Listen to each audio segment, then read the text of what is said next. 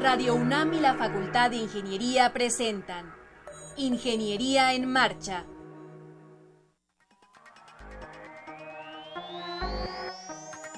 Un espacio dedicado a la divulgación del quehacer de la Facultad de Ingeniería. Ingeniería en Marcha. Le informamos sobre las innovaciones tecnológicas y de investigación. Orientamos en temas de autoconstrucción. Presentamos la cultura y las artes. Y compartimos nuestras victorias en el deporte. Ingeniería en Marcha. Un programa pensado para vincularnos con usted. Ingeniería en Marcha.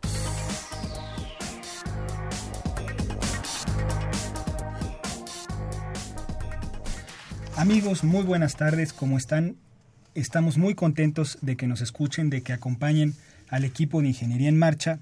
Hoy es martes 13 de septiembre de 2016. Soy Rodrigo Sepúlveda y me acompaña Alejandra Torres. ¿Cómo estás, Ale? Yo muy bien, Rodrigo, muchas gracias. Pues saludando a la Facultad de Ingeniería, a toda su comunidad a través del circuito cerrado de la facultad. Ojalá que se queden con nosotros toda esta hora porque preparamos para ustedes un programa muy interesante, muy variado y para mm, que estén cercanos a nosotros tenemos a disposición el número telefónico en la cabina. Se trata del 55 36 89 89. Pero si a ustedes lo que les encanta es estar en el Facebook, pues también nos pueden buscar como Ingeniería en Marcha. Y si les gusta escuchar programas anteriores, pueden hacerlo a través de nuestra página web www.enmarcha.unam.com Y efectivamente el programa de hoy es muy variado, tenemos muchos invitados, vamos a estar eh, muy dinámicos el día de hoy, ¿verdad? Primero vamos a platicar con el ingeniero Agustín Romero de la Escuela de Tecnología para Niños, Robolab. Después va a estar el doctor Serafín Castañeda Cedeño, el maestro Billy Flores y Nabila Isabel Padilla Recendis y nos van a platicar del exoesqueleto del miembro inferior. Más adelante, Francisco Moisés García Hernández nos platicará de un tema muy interesante, los cohetes. Y para cerrar el programa, les tenemos una sorpresa a cargo de los estudiantes Nizar, Nizar Karim Uribe Orihuela y Carlos Adrián González Urbina. Para empezar, vamos a presentar a un exalumno muy querido de la facultad, el ingeniero Agustín Romero, quien nos va a hablar de la Escuela de Tecnología para Niños Robolab. ¿Cómo estás, Agustín. Mucho gusto. Gracias por invitarme. Bueno, por más yo me invité, pero por dejarme no, este no, No, al contrario. Esta es tu eh, casa. Para todos los egresados de la facultad que estén haciendo cosas relevantes, interesantes, para eso es Ingeniería en Marcha. Claro que sí. Así que cuéntanoslo todo. Claro. ¿Cómo, cómo surge esta, esta escuela, estos cursos, estos talleres? ¿Qué son, Agustín? Ah, pues mira, te voy a, te voy a platicar. Nosotros tenemos un, yo diría, desarrollamos un concepto que se llama Robolab, ¿no? Y Robolab busca acercar la tecnología a los niños, ¿no? Y desde los niños hasta los jóvenes que están a punto de entrar a la facultad o de los primeros semestres de la facultad, ¿no? Eh, la base de este proyecto es que hoy en día la tecnología es extremadamente accesible, ¿no? Y para nada cara. O sea, eh, sí hay tiendas caras, pero buscando se pueden conseguir las cosas muy baratas.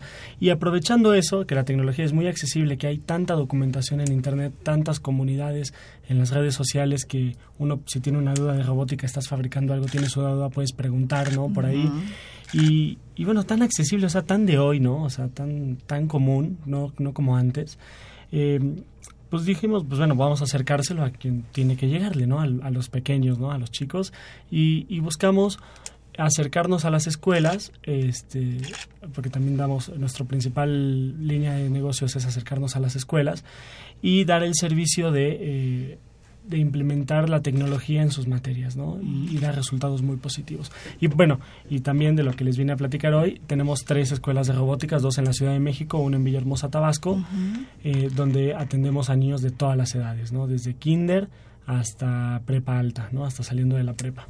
Y para cada uno tenemos un grupo especial y tenemos metodologías muy modernas porque además hemos invertido muchísimo en diseño de nuestros productos, que son nuestros talleres, nuestros proyectos, y en pedagogía. ¿no? Tenemos un equipo de pedagogía muy bueno, este, asesorándonos todo el tiempo en cómo dar los talleres, en cómo eh, mostrarlos a la gente y demás cosas.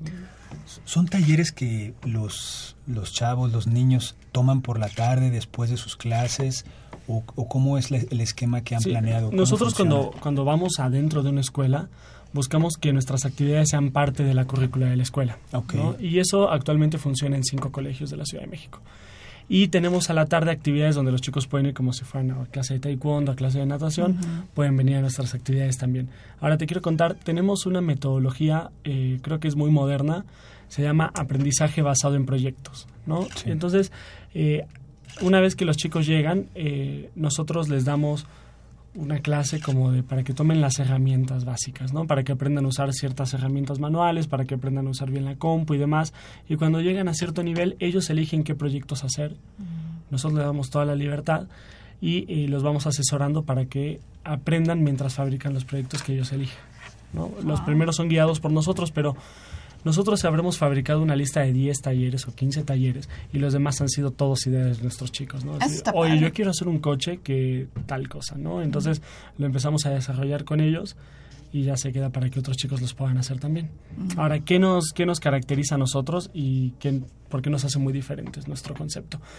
Llega un chico y se tarda aproximadamente dos meses en hacer un proyecto.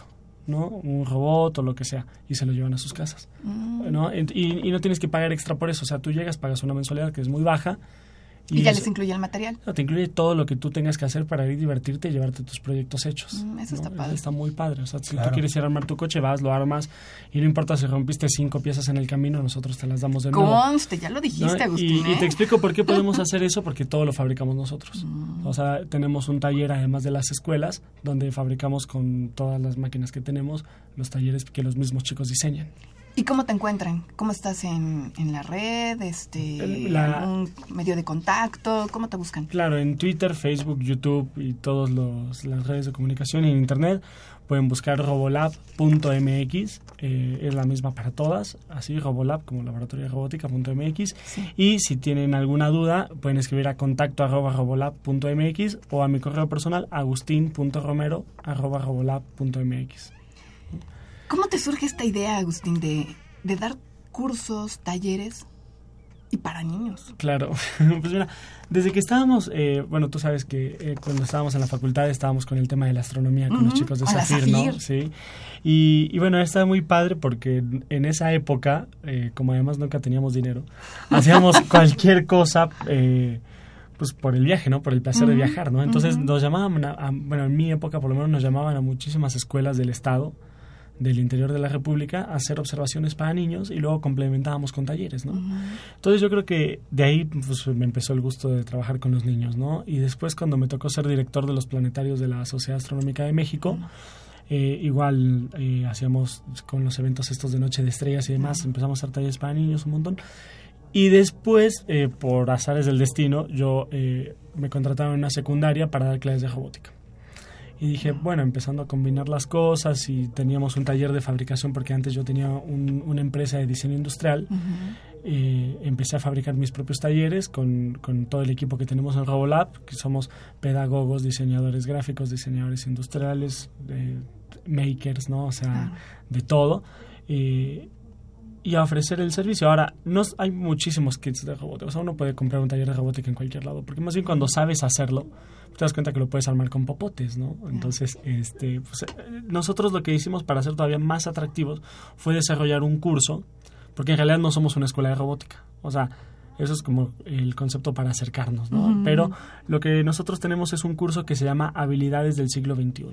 Y las habilidades del siglo XXI para nosotros son cinco, que son las cinco habilidades que tiene que tener un chico del siglo XXI que no, no van a definir su profesión, ¿verdad? O sea, no importa si él es doctor, no importa si va a ser ingeniero, si va a ser psicólogo, pues más bien puede aprovecharlas para su vida, ¿no? Y que son muy divertidas, que es el vuelo de drones, el diseño e impresión 3D, la creación de aplicaciones para celular, la innovación y el liderazgo y la robótica, ¿no? Entonces, cuando uno llega a, a Robolab, eh, se encuentra con que para hacer un proyecto tiene que involucrar todo eso. O sea, tienes que hacer tu robot, lo tienes que diseñar, lo tienes que fabricar, lo tienes que controlar desde una app y lo tienes que poder promocionar. ¿no? O sea, te enseñamos a tomar fotos, videos de tus proyectos y nos va muy bien. Desde tu punto de vista, eh, ¿cómo, ¿cómo, salen los, los niños, los jóvenes que han tomado los, los talleres que ustedes ofrecen, cuando ya terminan de hacer su proyecto, llámese un robot, llámese un, un avión, qué sé yo. ¿qué, qué impresión te, te, da cuando los chavos salen de, del, del final del ciclo y ya llevan su proyecto en mano? Pues mira, eh, es una súper satisfacción eh, y hay dos cosas. Uno, a veces los chicos eh, piensan en proyectos que son súper complejos, ¿no? no, no máquinas del tiempo, es que pero no, casi, no tienen límites, ¿no? Y este, entonces nosotros les enseñamos a que, bueno, no te estreses, ¿ok? O sea, vamos a empezarlo, no te vamos a dejar que te atores cinco meses con tu proyecto, más bien vas a tener que ir continuando con diferentes cosas, pero, pero es un súper gusto. Eh, ¿Recuerdas de algún proyecto así muy, muy, todos, este... Todos, me acuerdo de todos. Que sea eh, muy ambicioso? Sí, eh, un chico, bueno, nos fue muy bien con un proyecto hace dos años, eh, con un grupo de chicos armamos un CANSAT. Mm. Un CANSAT es este un satélite, un satélite una simulación de un satélite, uh -huh. diría yo. Sí. Y los chicos se fueron a Dinamarca a una presentación, eh, a un congreso mundial de chicos eh, que hacían proyectos, ¿no? Sí. Y este y les fue muy bien. Ese fue uno de los, ah, de los logros de, de, lo que estamos haciendo. Qué maravilla. Pero además les brillan los ojos y les ves la, la ambición, el gusto, por estar creando, por estar investigando y, y que... De, desde padre, que ¿no? llegan, ¿eh? Desde que llegan, eh, nosotros, además el lugar lo hemos ambientado, eh, hay un concepto que por ahí no es muy conocido, se llama cámara de Snolsen, uh -huh. y una cámara de Snolsen es un, una como un espacio para dar terapia sensorial a los chicos, ¿no? Uh -huh. A los pequeñitos, ¿no? Eh, y nosotros tomamos algunos elementos de esta cámara para eh, ambientar así nuestros talleres. Entonces, desde que tú llegas a nuestro taller, eh, estás en una experiencia sensorial totalmente distinta, ¿no? Porque además hay herramientas, hay drones, ves las máquinas funcionando ahí, ¿no? O sea, y es como un taller, es una combinación entre lo que hay en la industria, ¿no? Lo que, hay, eh, lo que es la terapia sensorial y una especie de, de, estos lugares para niños que están en los centros comerciales, ¿no? Uh -huh. Que llegan y todos se quieren meter, ¿no? Entonces, eh, pues así es un espacio de juego, es un espacio de aprendizaje, es un espacio de de relajación, ¿no? Y además donde ellos son totalmente libres de crear lo que sea, pero con nuestra guía. Claro. ¿no? Es muy constructivista el asunto, pero por supuesto que nosotros le damos las guías, les enseñamos, les decimos cuando algo está bien, cuando algo está mal, para que ellos puedan acabar y sus proyectos. Pero nuestro objetivo no es que lo acaben, ¿eh? Te voy a explicar. Nuestro objetivo es que ellos tengan las herramientas para imaginarse cosas que sí pueden hacer. Mm. Claro. Mira, eso está bonito. Está muy padre. Eso está muy padre. Está muy padre y nos da mucho gusto cuando los chicos se llevan sus coches a sus casas, sus barcos, ¿no? Sus dinosaurios que cambian de color, todas las cosas que fabrican. Ah, qué maravilla. Agustín, ¿qué te parece si nos das nuevamente eh, las redes donde los podemos localizar y cómo? Claro que sí.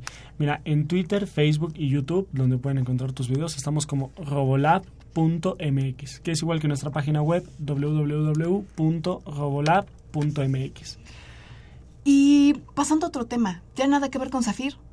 Eh, pues en realidad eh, a mí me encanta la astronomía y además pues me marcó la vida, ¿no? Zafir es una cosa, una experiencia padrísima. Yo el primer día que entré a, a la cúpula de Zafir mm. dije, de aquí soy, ¿no? Este lugar está padrísimo, ¿no?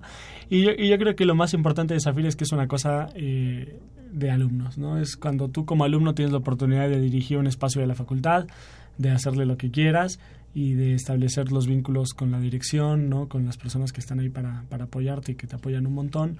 Y, y, y, de ofrecer conferencias, Agustín, porque yo, yo a mí me gustaría comentarle al auditorio que la Sociedad Astronómica de la Facultad de Ingeniería Zafir es una sociedad muy activa y que constantemente organiza, organiza conferencias. Sí, son chicos sí. maravillosos. Pero son así, meneados, este, les gusta venir. Además, que debo decirlo, vienen mucho al programa y nos dicen, vamos a tener tal conferencia. Y Puede vienen, ser la, y aquí lo exponen la sociedad un poco. que más viene, ¿no? Sí, la, claro. La que, sí, a mí me tocó más... venir varias veces. Sí. Y, y bueno, está tan padre, pero es un espacio donde te acercas y yo creo que hay que respetar eh, que es un espacio manejado por alumnos, ¿no? Uh -huh. Entonces, eh, pues yo, digamos, el contacto que tengo es para apoyar nada más a lo que los chicos que estén ahora necesiten, ¿no? O Ay, sea, así como hoy necesitamos alguna cosa o si hacen campaña para recolectar fondos de algo. O si necesitan, oye, vente a dar una charla, lo que sea, tú vas. Claro, sí, no, encantado. Pero en cuanto a la organización de actividades y todo, pues más bien es el, el tiempo de ellos claro. y creo que lo hacen súper como cada, cada organización porque es una, un espacio que tú tienes para llegar y para Por supuesto. hacer lo tuyo, ¿no? Pues Sí, no sé si quieras platicarnos algo más, agregar algo más. Se nos está acabando el tiempo. Claro que sí. No, pues muchísimas gracias por el espacio y eh, los esperamos a todos. No hay ningún requisito previo para llegar a, nuestra, a ninguno de nuestros centros, que más bien son centros de innovación tecnológica. Eh, si a alguien le gustan los drones, si te gusta fabricar, si les gusta pintar, pueden venir. No hay requisitos previos eh, y es para todas las edades. Tenemos grupos diferenciados desde pre-kinder hasta prepa. Perfecto. En la página de internet que nos mencionas, ¿se puede entrar en contacto vía electrónica, teléfono? Con nosotros, así es. Sí, entrar en cualquiera de nuestras páginas. Robolab.mx. Sí, robolab.mx y contacto arroba robolab.mx. Perfecto. Pues muchísimas gracias, Agustín. Gracias por venir y pues ya sabes que esta es tu casa. Buenísimo, gracias a ustedes. Gracias, muchas gracias. Para conocer las novedades editoriales que se publican en nuestro país, no te puedes perder la Feria de los Libros. Escúchalo todos los lunes a las 14 horas por el 860 de AM.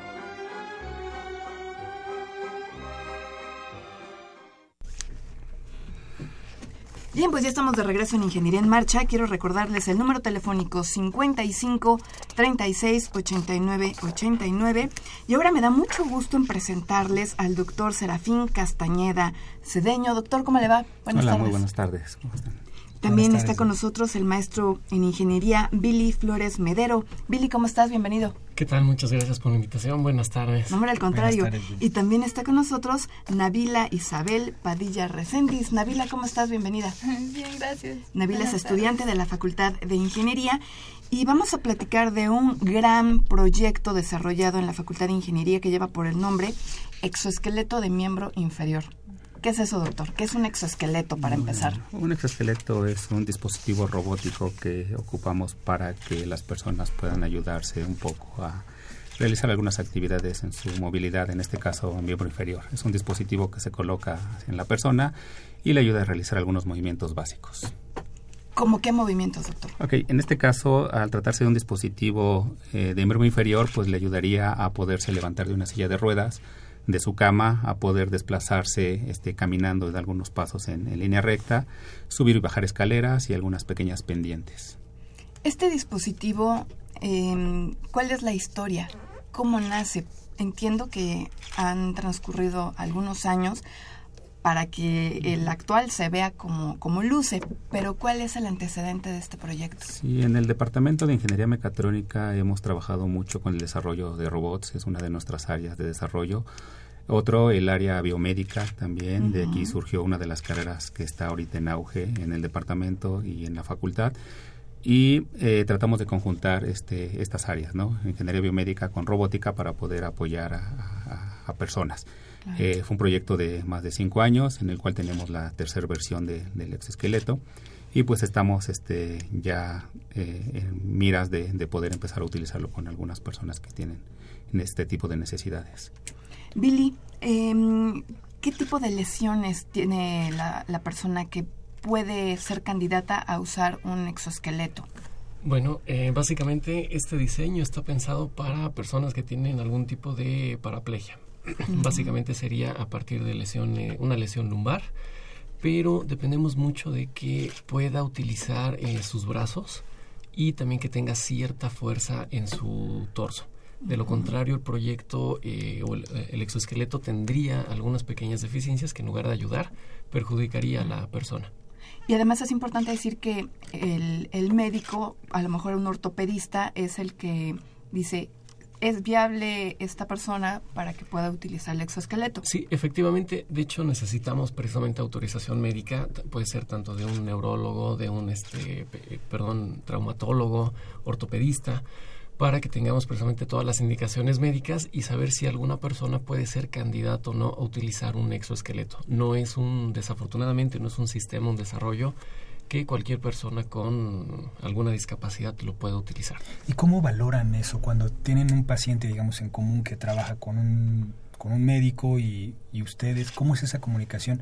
¿Qué aspectos les dice el médico que deben de atender. Sí, claro. Eh, por la parte de ingeniería tenemos que revisar toda la biomecánica, lo que son las dimensiones de las extremidades del usuario.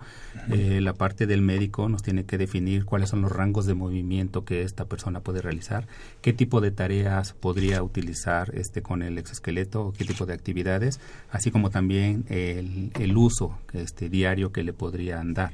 Entonces es un trabajo conjunto en el cual eh, tanto nosotros como ellos este acordamos de forma conjunta de qué manera el usuario puede utilizar el dispositivo y cuánto tiempo hay que llevarlo, dependiendo mucho del, claro, del tipo de lesión, del de, eh, el tiempo que lleva con la lesión el, usuario o el paciente.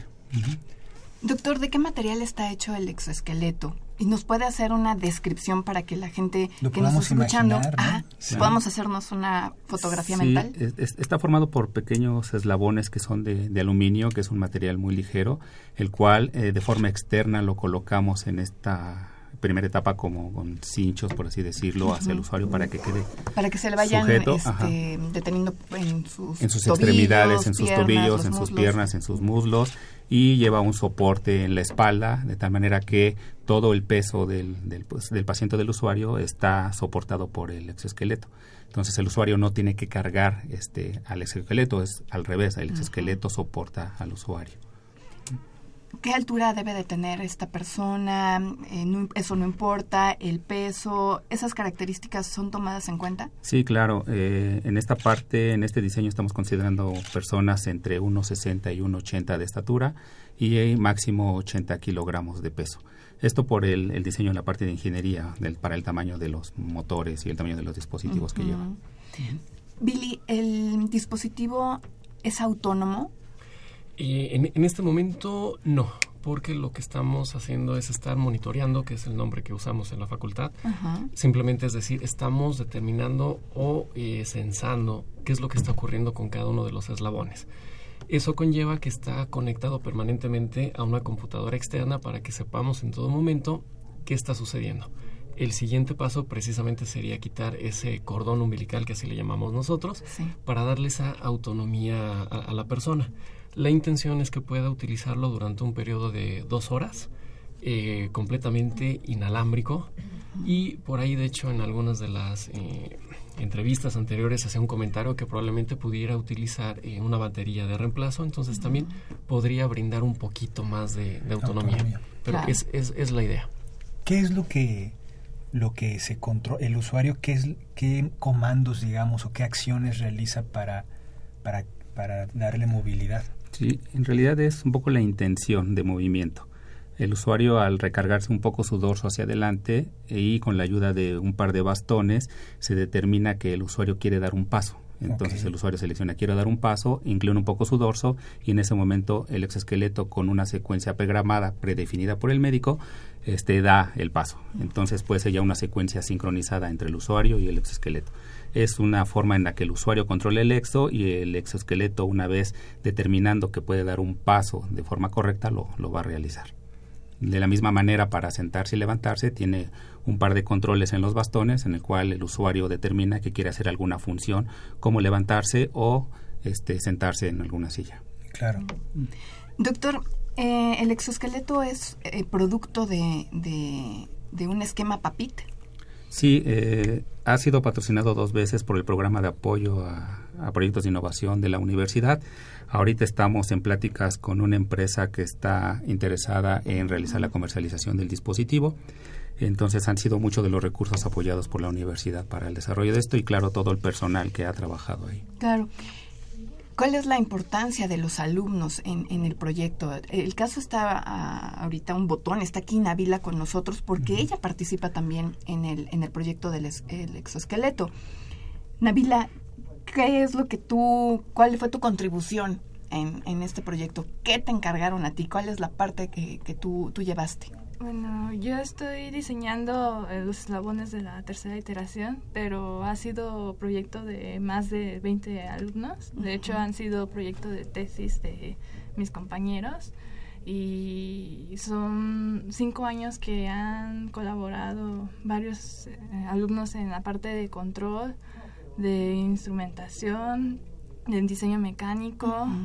Em, mm, bueno, desde Muchísimos. Y ahorita es algo muy complejo lo que, lo que tú estás haciendo, el, tu, inclusión en el proyecto. Bueno, en la tercera iteración eh, se piensa que sea eh, un diseño proponiendo un material más ligero, eh, fibra de carbono, que este pueda modificarse en tamaño para que pueda ser usado eh, con condiciones físicas diferentes, o sea, sea adaptable. Sí. Y, y más que nada que sea ligero para que este mm, apoye más en la elección de materiales más óptimos. Claro. ¿En qué semestre estás, Navila? Eh, ya soy egresada. Ah, mira qué maravilla. Y estoy casi segura que tu tema de tesis está vinculada al exoesqueleto. Sí. ¿Sí o no? Se llama diseño mecánico de una órtesis de miembro inferior para paciente con paraplegia. Ahí está, tal cual. tal cual, ¿Cómo te sientes de haber participado en un proyecto que le puede favorecer la vida a muchas personas? Mm, pues muy, muy bien. La verdad que eh, mi intención de contribuir no es esperar a recibir nada a cambio, lo estoy haciendo de corazón. Yo creo que todos mis compañeros también la misma intención de contribuir, ayudar a la sociedad y más que nada pues al país, porque hemos visto que esos esqueletos de este tipo, los comerciales, sí están disparados en precio. Son muy costosos. Y lo que ustedes han propuesto no, no tiene un costo tan elevado, doctor Serafín. Eh, bueno, estamos, falta mucho todavía por, por realizar, eh, pero estamos tratando de conseguir y realizar con materiales que estén a la mano, de tal manera que el precio se vea reducido comparado con los exoesqueletos que hay y que, son comerciales, claro. ¿Usted ve viable que en un par de años se pueda comercializar el exoesqueleto? yo estoy completamente seguro que, en un par de años, este, conjuntamente con, las empresas y gente interesada, vamos a poder tener un producto al alcance de aquellas personas que lo requieran. Claro. Ojalá que así sea, ojalá que así sea. Eh, ¿Hay algo que se nos haya escapado, Billy? ¿Algo que quieran destacar del proyecto?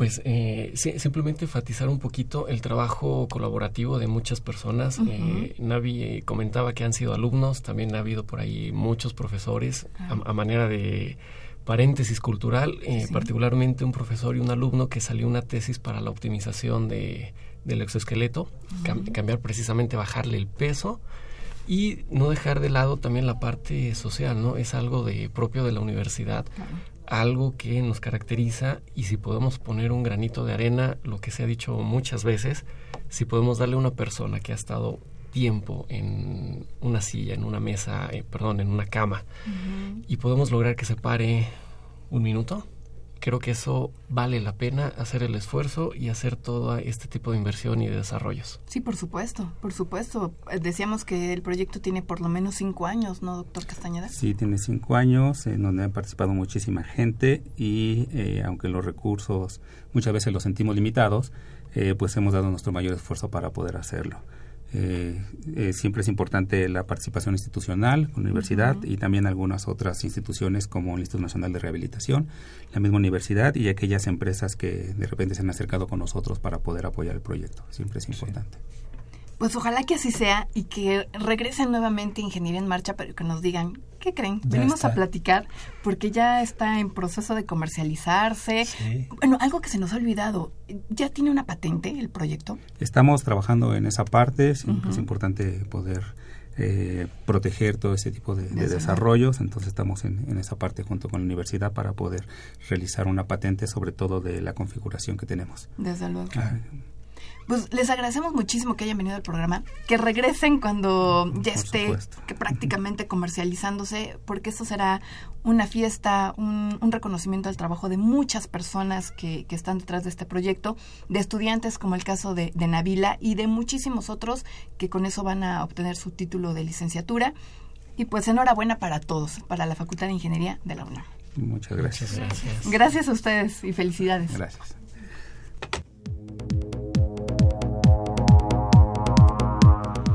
Agenda semanal.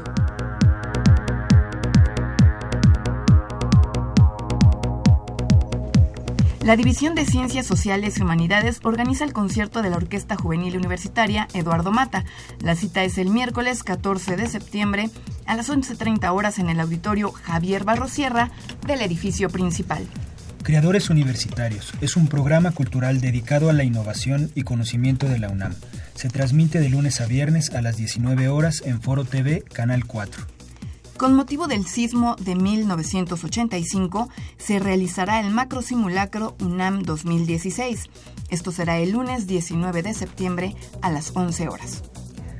Dakem y Dalem Mar es la exposición fotográfica del ingeniero Alfonso Heredia Dubignau. Se presentará exhibiendo hasta el 23 de septiembre en la Galería de la Biblioteca Enrique Rivero Borrell, ubicada en el conjunto sur de la facultad.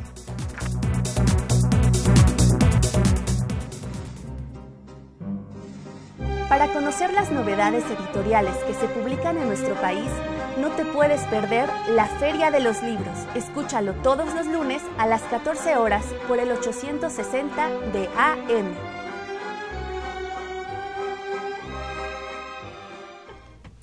Estamos de regreso con ustedes amigos y ahorita nos acompaña en cabina Francisco Moisés García Hernández. Él es presidente de la AFI, que es la Asociación Aeroespacial de la Facultad de Ingeniería. ¿Cómo estás? Muy bien. Bienvenido al programa de nuevo. Va, sí, gracias. Siempre un gusto estar aquí. Vamos a hablar de un tema muy interesante, los cohetes. Exacto. En este caso, eh, quise centrarme un poquito en Sergei Karalev, el padre de, del programa espacial soviético, para hacerle un poquito de justicia, porque es un personaje eh, pues bastante desconocido en general, para el público en general.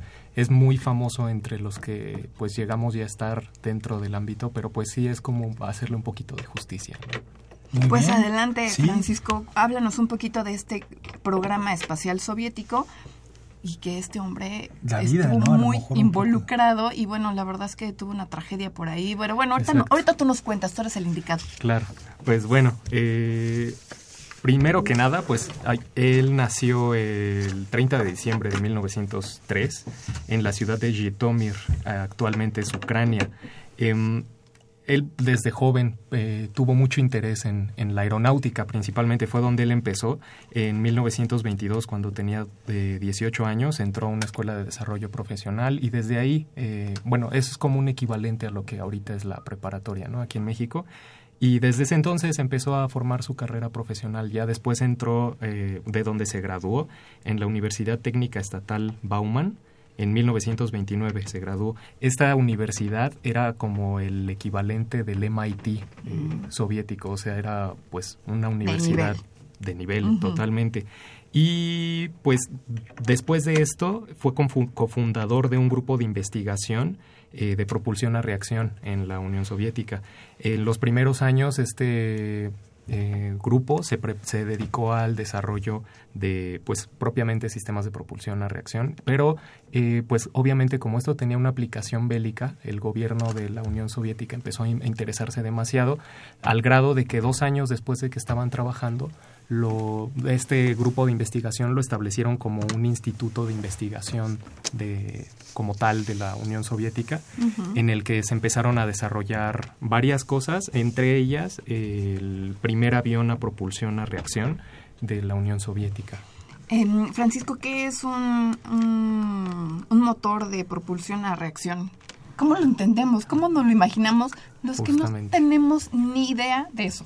Pues en este caso, bueno, hablando particularmente de los cohetes, un motor de propulsión a reacción es uno en el que vas a tener una reacción exotérmica, que es como tal una explosión, pero la vas a tener controlada. En este caso se tiene en una cámara, que es la que se llama cámara de combustión, que es básicamente un tanque que el tanque está diseñado para resistir altas temperaturas y presiones y le ponen un, básicamente le abres una, un pequeño espacio por el que va a salir todo este, por todos los gases resultados de la, de la, de la explosión. Y estos gases son los que van a producir una fuerza que te va a producir el desplazamiento de, de este tanque, de este motor, junto con, to, con todo lo que esté añadido a él, conectado a él, que en claro. este caso sería el resto del cuerpo de, de un cohete de o bien un avión. Uh -huh. Y esta fue la primera aeronave rusa impulsada por cohetes, eh, la que, en la que trabajó este Sergei. Sergei. Sí, exacto. Okay. Y posteriormente a esto es cuando viene la parte triste de la historia. Eh, todo esto, bueno, esto del avión fue en 1936, el Karaliov RP-318, y posteriormente, dos años después, eh, pues estaba, en, bueno, eh, en este tiempo teníamos el, el régimen de Stalin y pues tocó que fuera el justamente el apogeo de las purgas de Stalin.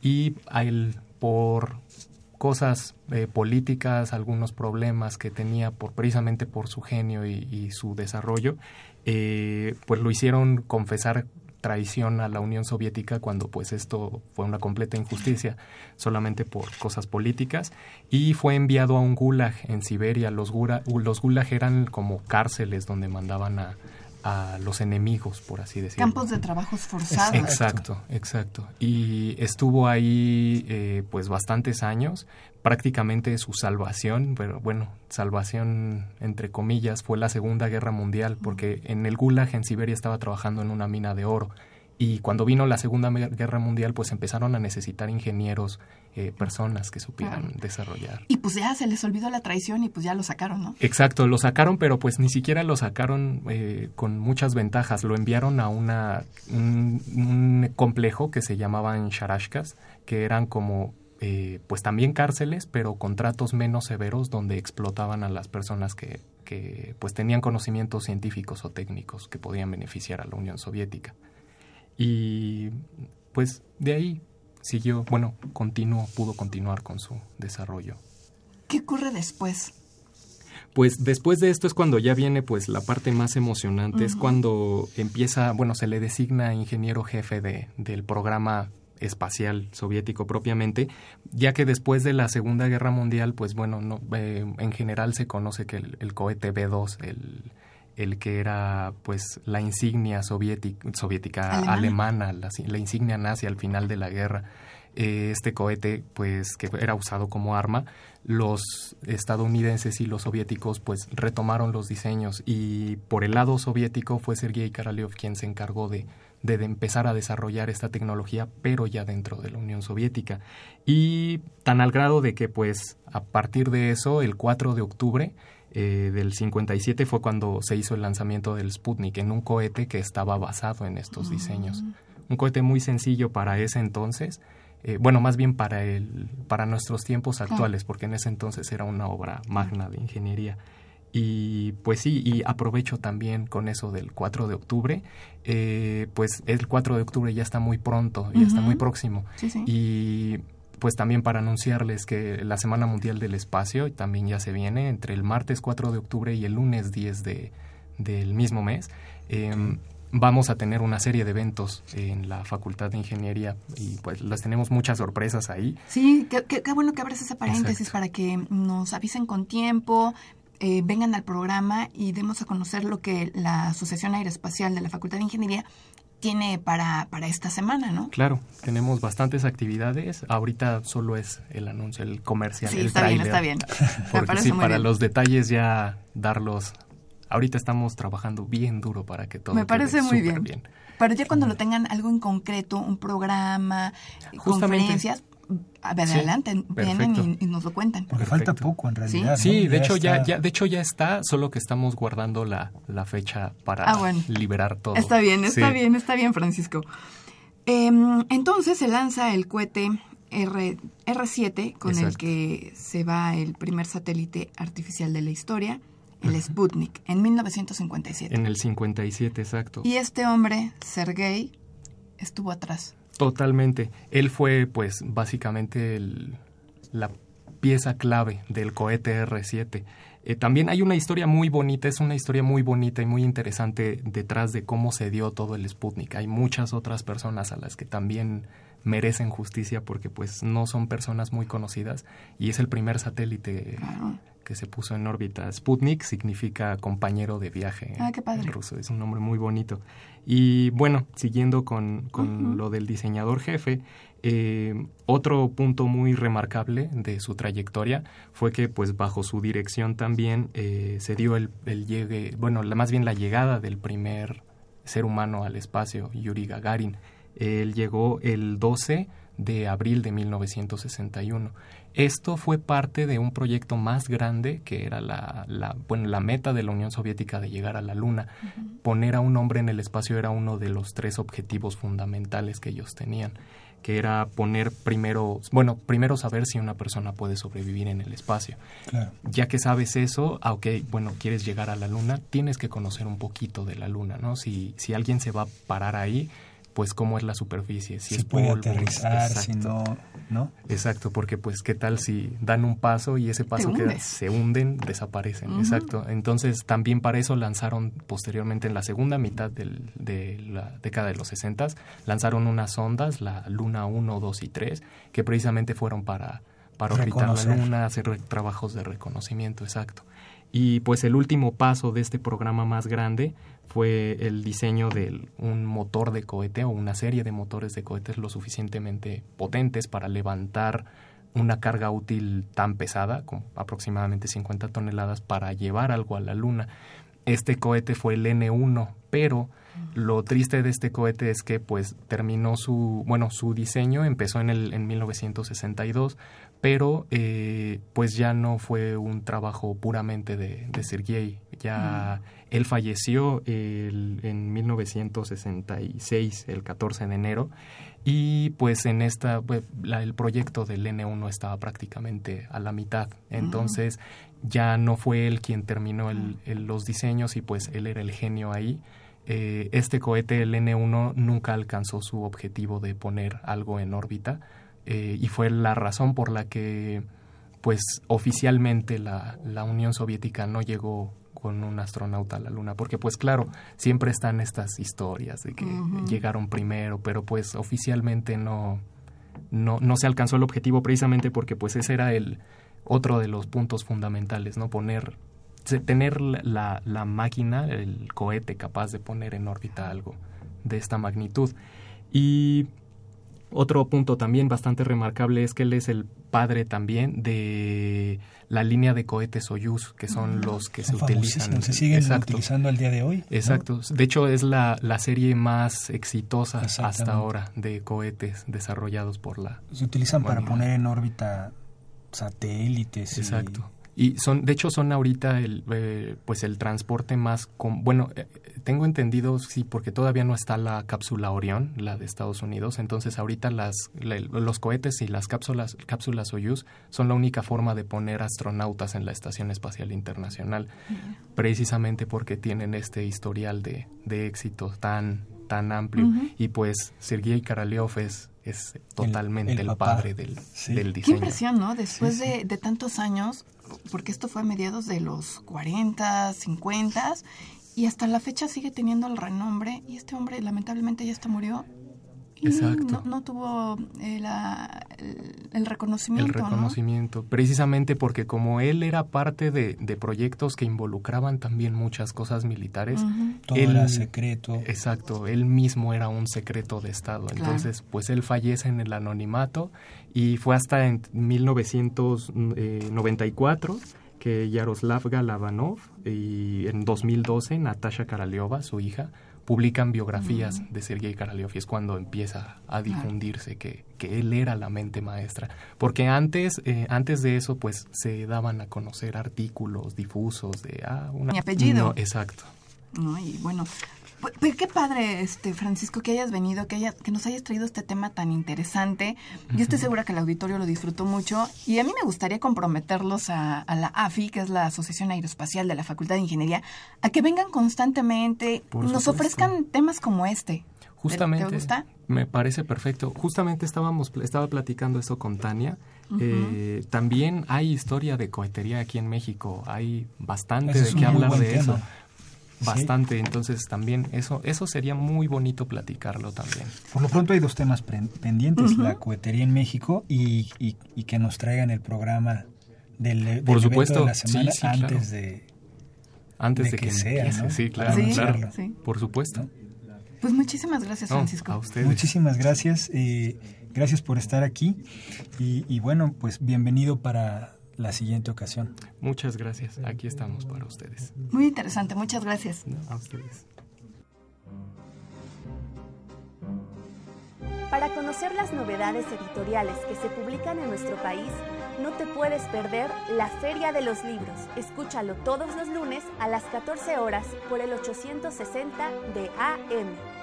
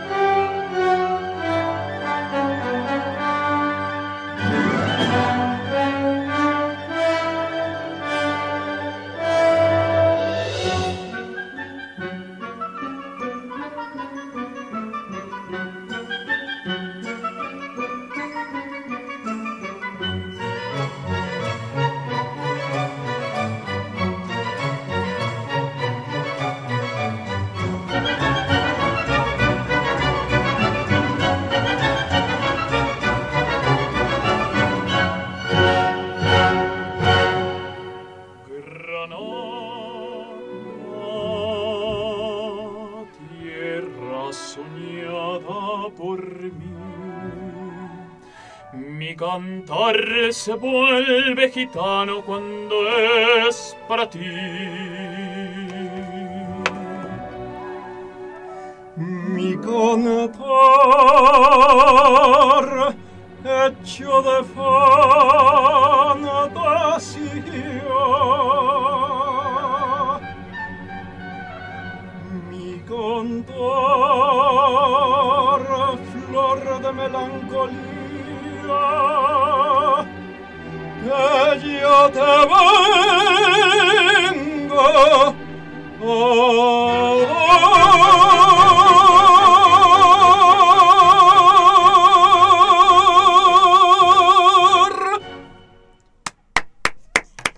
Bueno, escuchamos a Nizar Karim Uribe Orihuela y a Carlos Adrián González Urbina. Ellos son estudiantes de la Facultad de Ingeniería de la UNAM, pero también eh, tienen la faceta de, de, intérpretes, ellos son tenores. Y nos da muchísimo gusto que estén aquí con nosotros. Karim, Adrián, bienvenidos. Muchas gracias. Muchas gracias. ¿Cómo se encuentran el día de hoy? Muy bien. Bueno, eh, ojalá que al público le haya gustado esta presentación que hicimos. Pues estos dos jovenazos van a tener un concierto. Su concierto es el próximo 20 de septiembre, Karim. Así es. ¿De qué se va a tratar? ¿Qué van a interpretar? Bueno, va a ser un concierto específicamente música mexicana. Principalmente eh, lo hicimos en esta fecha porque es muy cercano a las fiestas patrias. Y bueno, a nosotros somos admiradores de la música mexicana. que es poco conocida y principalmente la gente eh, está muy acostumbrada a escuchar música pop. Y pues digamos que la, la esencia de nuestro país nosotros creemos que en gran parte está en las partituras de esta música de concierto, música fina de concierto. Y por otro lado también el folclore que involucran otra música como por ejemplo los huapangos, eh, música huasteca y cosas por el estilo, creo que también es importante involucrar. ¿Cómo no, este Carlos? Sí, además nuestra intención es eh, invitar a nuestros compañeros eh, de la facultad a que conozcan que no solamente existe la ingeniería, ¿no? que también hay otras facetas que podemos abarcar y a final de cuentas estas son muy bonitas, ¿no? Es muy apasionante, nosotros llevamos bastante tiempo dedicándonos en particular al canto clásico, pero en este concierto vamos a tener muchas sorpresas, no solamente vamos a abarcar este pues canciones poco conocidas, ¿no? Vamos a meter algo de rancheras, vamos a meter cosas padres para que la gente le guste, ¿no? Se emocione y cante con nosotros. ¿Nos pueden platicar un poco del programa o piensen va a ser sorpresa? ¿Cuál es su plan? Pues iba a ser un secreto, pero por lo menos hay una que o compartir, dos. hay que compartir. Unas Ok, poquitas. claro que sí. Eh, vamos a tener un tema de una película muy conocida, muy mexicana, eh, que a mucha gente le gusta. Y ese, hasta ahí les vamos a dejar, ¿no? Está bien, está Ese bien. tema les va a gustar mucho. Eh, otras vamos a tener unas canciones, este... Principalmente que se interpretan con mariachi, o sea, por ejemplo, de José Alfredo Jiménez, que la mayoría de los compañeros, y principalmente en ingeniería, que eh, pues no originalmente se distinguía porque era mucho mayor la población de hombres que de mujeres y quién no ha sufrido por amores, ¿no? Entonces, hay de las canciones típicas para De esas que llegan, de esa- exactamente, de, eso. de- Exactamente. de- de las que te llegan y más, y más en estas épocas que van a venir este recién de la de las fiestas patrias, así Claro. que, que van a Claro. venir todavía con un, po- un poquito enfiestados tal vez, pues Claro. van- yo creo que eso los va a acercar bastante. ¿Qué van a interpretar de José Alfredo Jiménez Nasir? Eh, primero una que se llama El Jinete. Mujeres Divinas, no podía faltar, Claro. claramente. Eh, 100 años. 100 años. Y no les podemos decir más porque si no, no van a ir. No, hombre, al contrario, Al yo creo que mucha gente va, va a asistir. ¿En dónde se van a presentar, eh, Carlos? en el auditorio Javier Barrosierra, de la Facultad de Ingeniería. La entrada es libre. La entrada es libre y están todos invitados. Perfecto. A las 5 de la tarde. A las 5 A de, la de tarde. Bueno, ahora a mí me gustaría que, que platicaran un poquito, Adrián, eh, ¿qué carrera cursas y en qué semestre estás? Yo curso la carrera de Ingeniería Mecatrónica. Soy ¿En qué de décimo semestre, ya estoy por salir. Ajá. Y, um, me gusta mucho la ingeniería. Eso es muy cierto, ¿no? Pero esto del canto clásico me llamó mucho la atención. Eh, yo empecé en un coro. eh, subsecuentemente descubrí un poco más mi voz y pues tuve educación ¿no? vocal para poderla ¿En, en qué año aproximadamente, Adrián? Ok, yo en esto del canto llevo dos años eh, de estudio. Eh, al principio, pues como todos, pues no daba ni una. Pero eh, gracias a mis maestros, gracias a mucha gente, ahorita he alcanzado un buen nivel, ¿no? Junto con Karim, hemos alcanzado un nivel muy bueno, suficiente como para querer dar un concierto para todos. ¿Cuál es tu, tu experiencia, Nizar? Eh, bueno, platícanos primero qué carrera cursas y en qué semestre estás. Yo soy estudiante de Ingeniería Geofísica. También este es mi último semestre. Eh, bueno, mi- mis intereses principales son la sismología y la exploración minera. Estoy cursando los dos módulos terminales. Ujú. A mí la geofísica me encanta, me apasiona, pero también considero que es fundamental en la formación no tan solo de un ingeniero, sino de cualquier persona que esté equili- equilibrado tanto la parte lógico-matemática como la parte artística. Entonces, a mí la música me ha gustado desde siempre y yo empecé a estudiar canto prácticamente desde que entré a la facultad. Llevo yo cinco años eh, estudiando canto. Comencé, eh, somos de una escuela, eh, eh, inició la tradición con el maestro Enrique Jasso Mendoza, que fue catedrático de la eh, Escuela Nacional de Música de la UNAM, ahora facultad, y del Conservatorio Nacional de Música.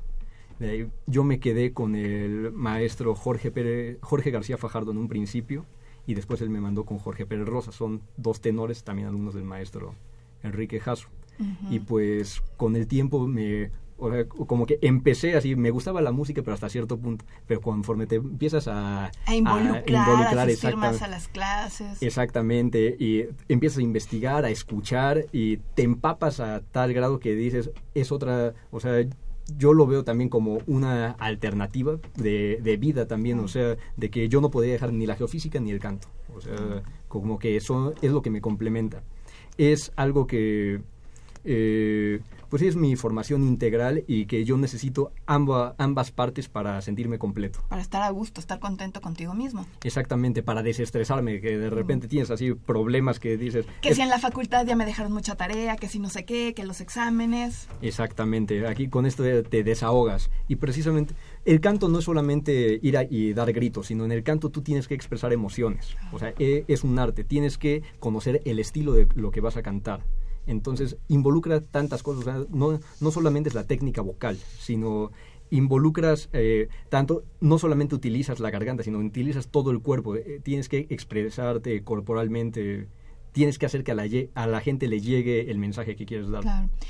¿Cómo, ¿Cómo, fue para, para ustedes? ¿En qué momento se dan eh, cuenta que tienen habilidades para cantar o no lo sabían y llegaron a, clases, les hacen una prueba y les dicen, oye, pues no estás tan mal, tienes habilidades.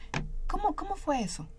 A ver, eh, Adrián. Un poco de mi historia. Eh, como les había mencionado, yo entré al coro de la Facultad de Ingeniería. Al Arcio Vialis. Les mandamos un saludo a todos los integrantes del coro, al maestro Oscar Herrera, que hace un trabajo extraordinario con, con el coro. Entonces, tú sales de, de Arcio Vialis. Empecé ahí. No, eh, sí, dadas algunas circunstancias, yo me tuve que retirar del coro. Sin embargo, yo a mí me empezó a gustar. Yo empecé a buscar por mi cuenta cómo irme formando y llegué con el primer maestro que tuve de canto, que fue este Jorge García Fajardo, y él me dijo, ¿sabes qué? Tienes un potencial. Eh, también fue el maestro de Karim y me dijo, tienes buen potencial, vamos a entrenarte y ahí fue donde empezó todo, ¿no? Ahí fue donde empezó la carrera, ahí fue donde empecé a descubrir mi propia voz, empecé, pues ahora sí que a conocer lo desconocido, ¿no? Yo no era fanático de la ópera, si le soy sincero, yo no tenía el gusto que ahora tengo por ella, ¿no? Porque una vez que adquiere uno el gusto, pues empiezan con más y más y más, ¿no? Y pues gran parte de todo lo que puedo hacer ahora se lo debo a mis maestros todos han sido muy buenos. ¿Y en tu caso, Nizar? en mi caso fue un poquito al revés. Eh, digamos que yo sabía que me gustaba la música, llegué, me escucharon y me dijeron, híjole, pues a ver qué podemos hacer contigo, ¿no? Porque... tu caso. Exactamente, porque hay mucha gente que tiene como que el estigma de que... de que para, para poder cantar necesitas saber haciéndolo. Hay gente que trae muchas facultades de nacimiento yo no soy uno de esos casos. Digamos que yo tuve que formar uh, vocal por vocal, nota por nota. Y bueno, desde un principio, o sea, no me mintieron. Me dijeron, tu trabajo va a ser un poco más arduo, o bueno, bastante más arduo, pero tú ten paciencia y lo, lo vas a, o sea, vas a poder eh, lograrlo, vas, a poder. Entonces sí, pues eh, fue un caso de bastante perseverancia y eh, ahorita empiezo a ver resultados y digo, bueno, pues creo que no vamos tan mal. Eh, obviamente todavía queda un camino muy largo por recorrer, o sea, me falta mucho por aprender. Y ahorita gracias a los maestros que he tenido a lo largo de la carrera y ahorita Jorge Pérez Rosas, que es mi actual maestro y mentor, pues yo siento que vamos por muy buen camino y esperemos hacer ruido. Pues van a hacer ruido por lo menos el 20 de septiembre, ¿no? Eso sí. ¿Cómo, ¿Cómo complementan o eh, sus clases con sus clases de música con la escuela? ¿A qué hora toman esas clases? ¿Cómo se dan el tiempo? Bueno, eso sí es algo complicado porque la verdad la ingeniería es muy demandante. O sea, mm. es una novia celosa y hay que complacerla. Al final de cuentas, la música también. Y la música es peor porque requiere mucho trabajo, o sea, mucha constancia, mm, mucho sacrificio. Porque, por ejemplo, mm, no les miento, ayer tuvimos un ensayo a las 10 de la noche y acabamos once y media. Y de ahí todavía tenemos y que... Y párense temprano porque tienen clase y tienen que ir a Ingeniería en Marcha. Exactamente. Exactamente. Hoy a las 7 de la mañana estábamos en la facultad. Entonces. entonces, es un camino largo, difícil, pero como dijo Karim, es algo que si te llama la atención, te gusta. El canto clásico no solamente sirve para cantar ópera, el canto clásico te sirve para mejorar en todos los ámbitos de la música. Eso quisiera dejarlo un poco claro porque mucha gente dice, ah, no, yo no quiero estudiar, ¿no? Este, canto clásico, o sea, a mí no me llama la atención, no quiero ser un eh, una soprano o un tenor, ¿no? Yo lo que quiero es cantar ranchero, ok. Nosotros vamos a demostrar cómo nuestra formación, que es tan clásica, tan clásica nos puede dar la posibilidad de cantar cualquier cosa y que suene bien, ¿no? Que es lo importante, que le guste a la gente. Claro. Claro. Pues, bueno, pues hay que recordarles al auditorio cuándo se van a presentar. Sí, el 20 de septiembre. Martes 20 de septiembre. En el auditorio Javier Barros Sierra, que está en el edificio, en el complejo principal, en el edificio A, en el sótano del edificio A. A las 5 de la tarde. A las 5 de, la tarde. Los esperamos temprano. Eh, Esperemos que vaya mucha gente. Esperemos que vaya mucha gente. Y, que les guste mucho principalmente. Que les guste mucho. Pues mira, por lo pronto, desde Catepec, Elizabeth Solórzano dice que los felicita y que si pueden repetir las fechas, lo acabamos de hacer, pues ella está apuntada para eh, asistir al concierto que van a dar el 20 de septiembre en el auditorio Sotero. Se nos está acabando el tiempo para poderlos escuchar una vez más. Vamos a dar los créditos de una vez. Agradecemos en la producción a Pedro Mateos, en las redes sociales a Sandra Corona, en la página web a José Luis Camacho en los teléfonos nos apoyó el Departamento de Ingeniería Geométrica, Roberto Pineda León, muchas gracias. Y en los controles técnicos, como siempre, Socorro Montes. Y bueno, vamos a despedirnos. Nos despedimos, pero nos vamos a despedir con música, interpretando a María Griver, Júrame. Los dejo con ustedes a Karim Uribe y a Carlos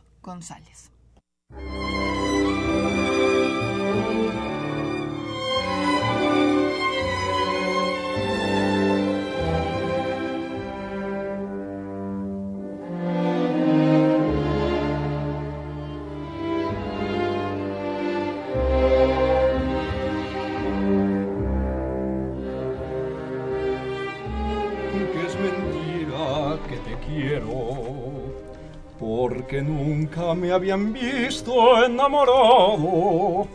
Yo te juro que yo mismo no comprendo el por qué tu mirar me ha fascinado. Cuando estás cerca de mí y estás contenta, no quisiera que de nadie te acordaras tengo hasta del pensamiento que pueda recordarte a otra persona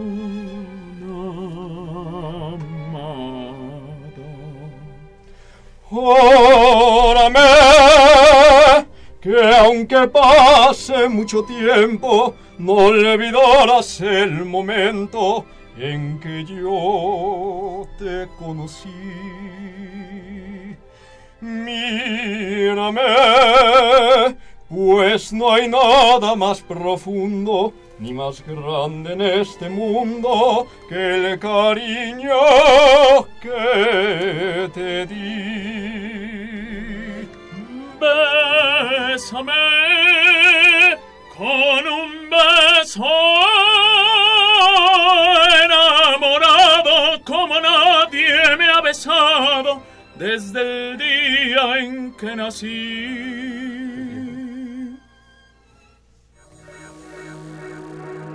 Radio UNAM y la Facultad de Ingeniería presentaron Ingeniería en Marcha